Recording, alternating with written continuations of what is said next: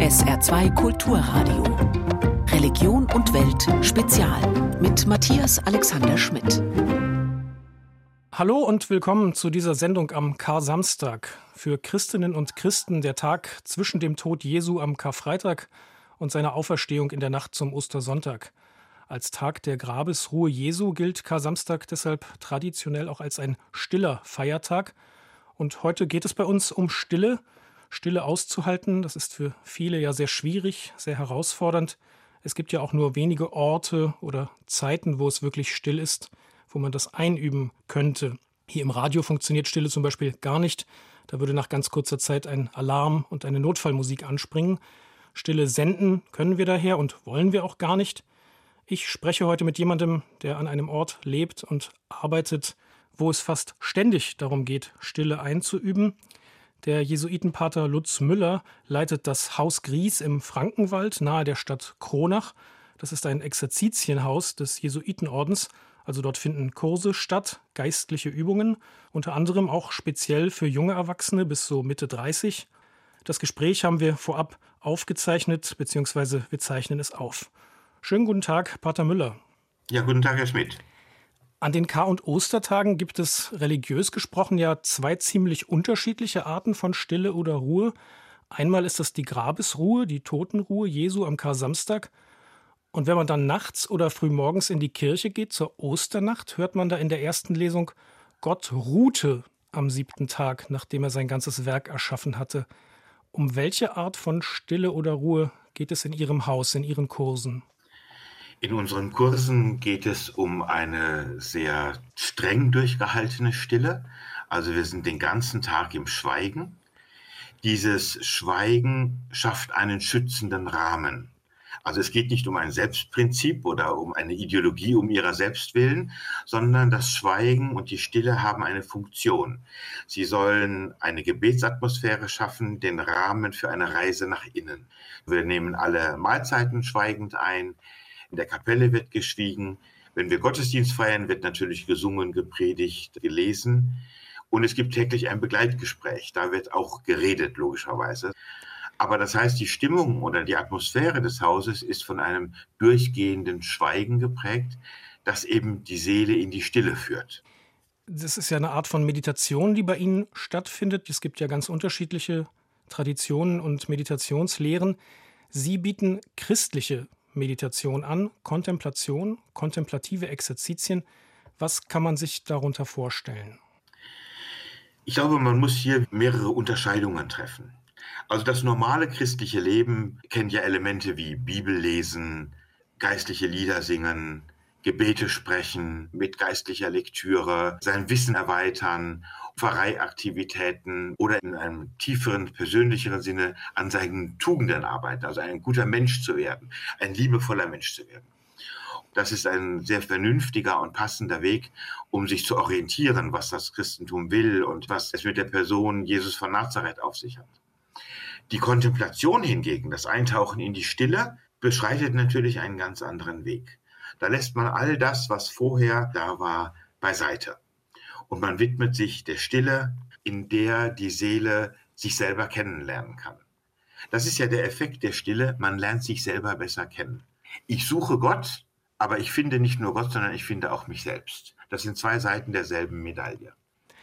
Ihre Kurse sind für alle Altersgruppen offen und Sie haben seit ein paar Jahren einige Wochen im Jahr reserviert nur für junge Erwachsene, so bis Mitte 30 die stehen ja oft vor anderen Lebensthemen und Fragen als ältere Generationen.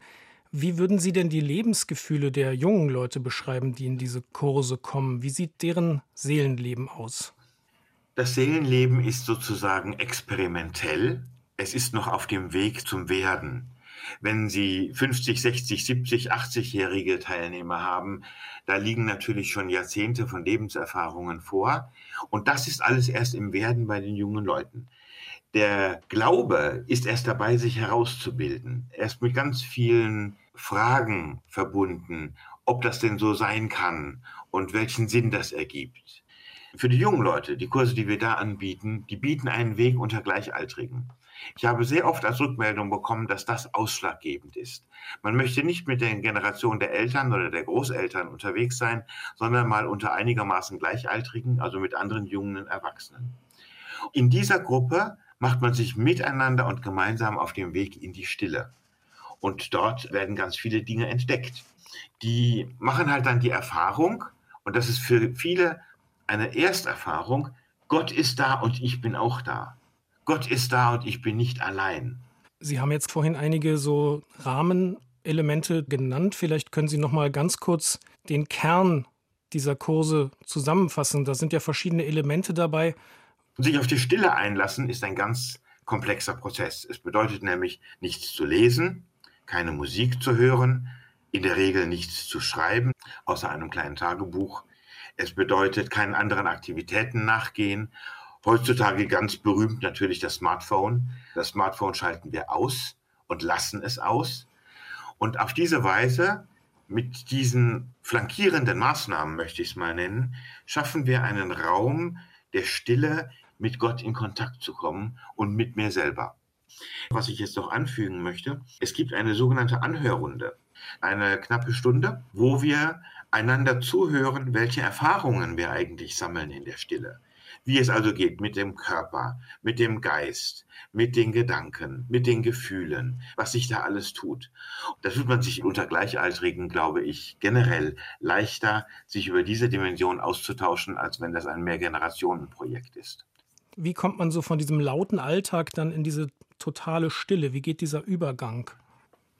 Der Übergang heißt Wahrnehmung. Wir haben da ein ganz berühmtes Beispiel von unserem geistlichen Lehrer Franz Jalic, der sagt, in unserem Alltag nehmen wir ein Prozent unserer Zeit, um zu schauen, vier Prozent unserer Zeit, um nachzudenken, wie wir etwas machen und 95 Prozent unserer Zeit setzen wir um in die Aktivität. Dieses Muster drehen wir jetzt komplett um in Gries. Wir gehen in die Wahrnehmung und spüren mit allen unseren äußeren und inneren Sinnen. Also wir schauen, wir beobachten, wir hören zu, wir lauschen, wir schmecken und verkosten, wir tasten und ertasten, um uns der Wirklichkeit anzunähern. Und das bedeutet eben, wir kommen nicht ins Nachdenken. Also ich sehe eine Blume und ich freue mich an der Schönheit der Blüte. Ich fange nicht an, sie nach einem biologischen Fachbuch über Flora und Fauna einzusortieren. Oder wenn ich im Wald spazieren gehe, die Farben der Bäume wahrzunehmen und das Grünsein des Mooses und dass ich mir den Maulwurfshügel anschaue und nicht sofort anfange darüber nachzudenken, in welche Kategorie gehört eigentlich ein Maulwurf. Und wenn die äußere Wahrnehmung durch das Lauschen und sich aufhalten in der Natur erfolgt ist, dann geht es in die Stille, dann geht es in die innere Wahrnehmung. Also man sitzt dann und meditiert. Sie müssen sich das so vorstellen, wir haben eine große Kapelle, da sind lauter Kniebänkchen und Decken und Sitzkissen drin.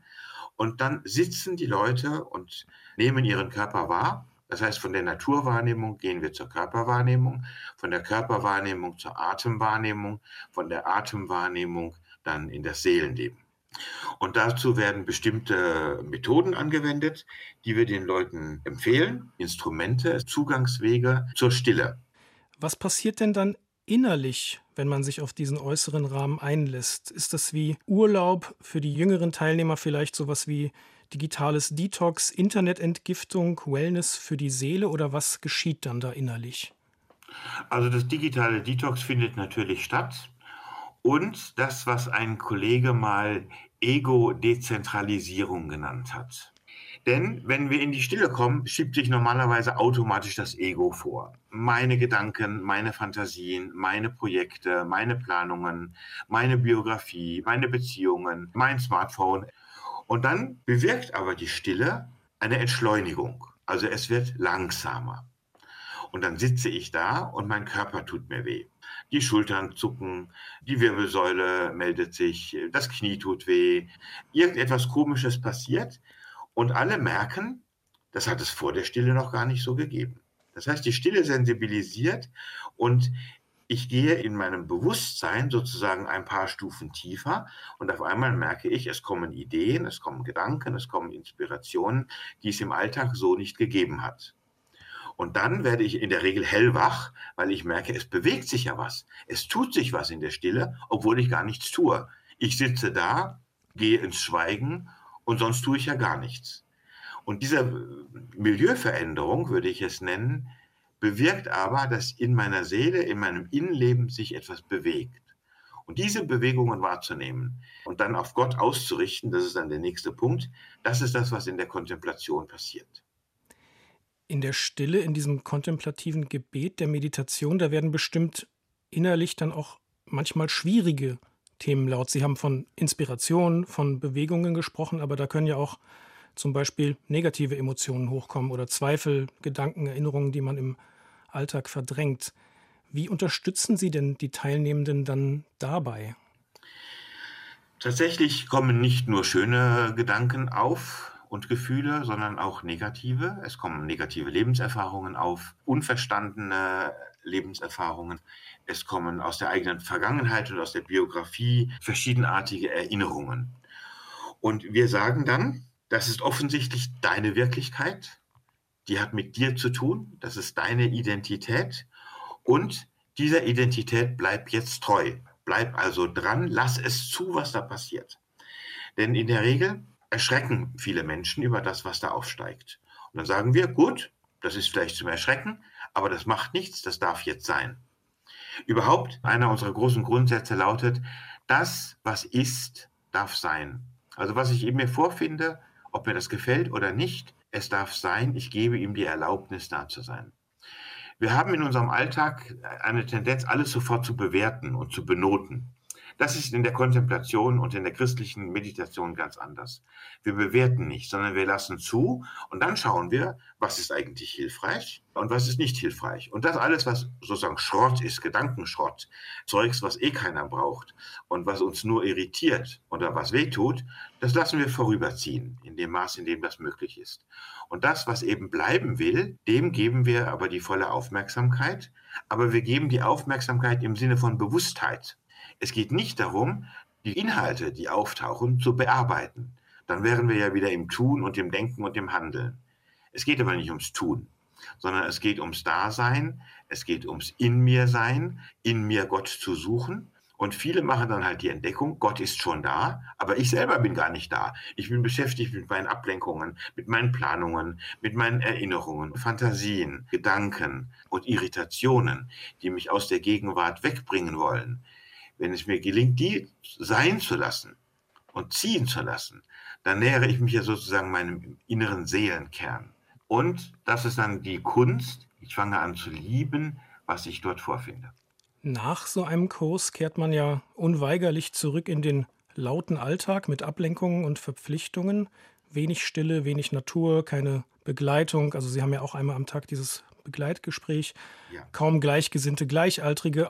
Auch in den Kirchengemeinden kommen solche meditativen Formate ja nur äußerst selten vor. Funktionieren Stille und Kontemplation nur in solchen Kursen oder kann man das hinterher irgendwie in den Alltag mitnehmen? Ich fange mal an mit dem Übergang. Also wenn man aus Gries abreist, wir geben allen gerne die drei Ls mit. Langsam, leise, liebevoll. Also sich nicht sofort in die Mitte des Getümmels zu stürzen, nicht sofort am Abreisetag schon alle E-Mails wieder zu beantworten und nicht tausend Dinge zu planen und zu tun. Wenn der Übergang gelungen ist, dann stellt sich genau die Frage, die Sie formuliert haben, was mache ich mit der Stille im Alltag? Und da gilt einfach, je mehr, desto sinnvoller.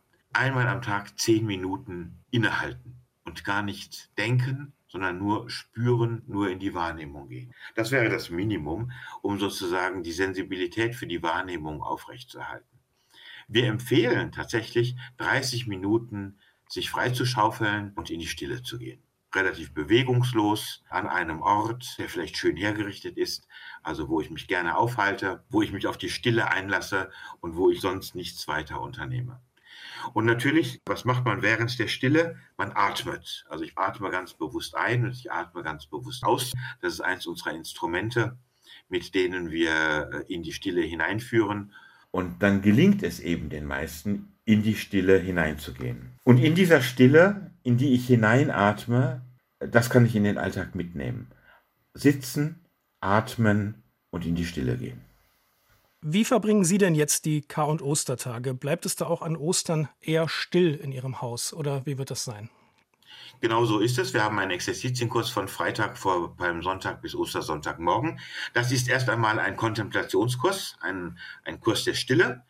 Und zusätzlich kommen die, die großen Liturgien an Palmsonntag, Gründonnerstag, Karfreitag und am Ostermorgen dazu. Aber die sind natürlich nicht so bombastisch wie in der Kirche, sondern sie sind auf Kapellenniveau und eine Gruppe von 26 Leuten angepasst. Und am Ostersonntag wird dann das Schweigen gebrochen oder ist dann immer noch Stille? Der Ostersonntag beginnt mit der Osterliturgie, der Auferstehungsfeier um 5 Uhr. Die dauert ungefähr zwei Stunden und dann endet das Schweigen und dann ist auch das große Osterfrühstück angesagt. Das sagt Lutz Müller. Er ist Jesuit und leitet das Haus Gries für stille und christliche Meditation im Frankenwald. Vielen Dank für das Gespräch, Pater Müller. Sehr gerne, ich danke Ihnen.